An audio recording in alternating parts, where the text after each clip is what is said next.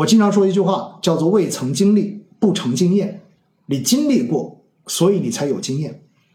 而这些经验，当别人告诉你的时候，其实你听完之后，也许觉得有道理，但是在你实际的操作过程中间，你基本上不会记得。为什么？因为很多东西只有你自己亲身经历过，你才会有刻骨铭心的感受。否则，那都是故事，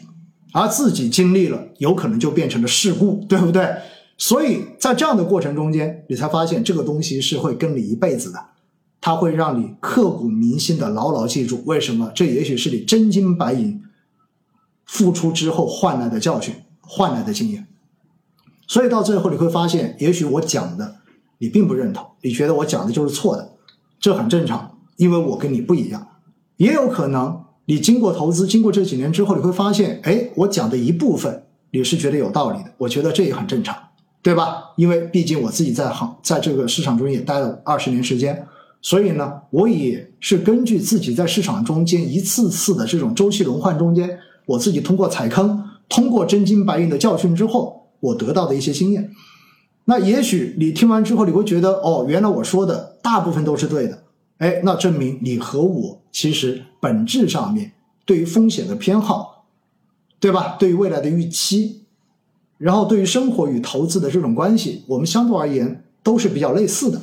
所以到最后你会发现，我所经历的这二十年，也许对于你来说，这些经验真的就是非常适用的经验。所以啊，我觉得大家真的理性的去看待哈，目前市场的这种情况，其实坏事能够变好事，但最怕的就是。你在这个过程中间，你完全陷入到了情绪的这种泥沼中间，完全无法的挣脱出来。最终在市场现在特别差的时候，你只记得骂娘，你只记得到处去做喷子，你只记得到处去找是不是有人在这个过程中间骗了你，有人在这个过程中间不断的给你挖坑，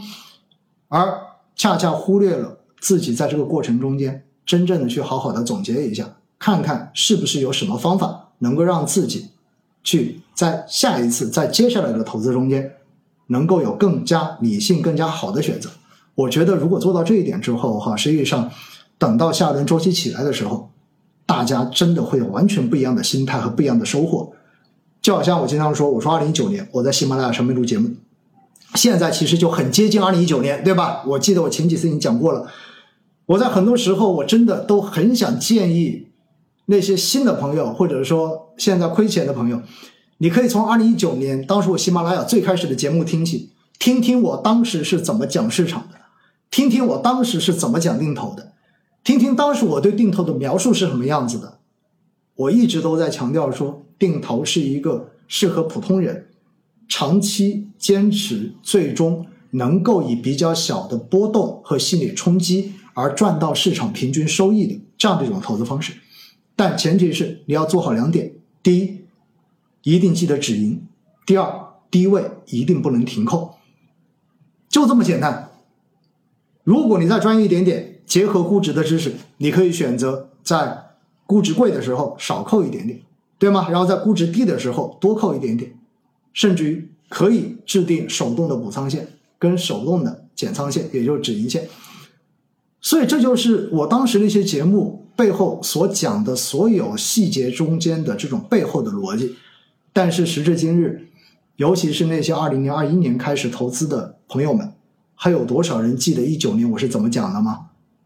所以我在上周哈，当时在剪辑这个回放的时候，我把中间的一集取了一个名字。很多人看完之后说，看到这个名字就想笑，对不对？那集的名字是什么？那集的名字是，是的。我就是现在你们口中的骗子，我也是二零一九年你们口中的陈老师。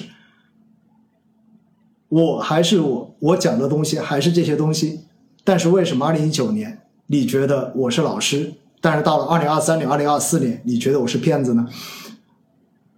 也许很多人会说，因为我对投资的认知提升了，所以我觉得你是骗子。OK，好，那可以。但是更多的人是因为。当年其实你也没有太听懂，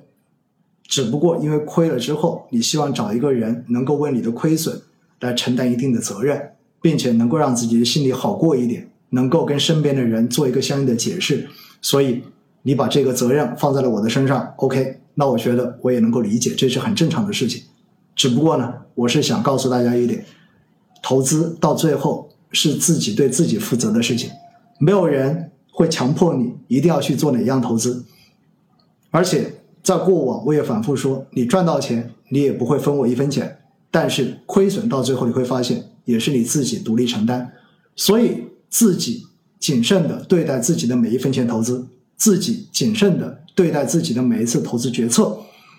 一定记得投自己懂的东西，投自己相信的东西，不要去投那些自己完全不明白的东西，也不要在自己完全不懂的情况之下，轻易的、武断的做出投资决策，不管是买还是卖。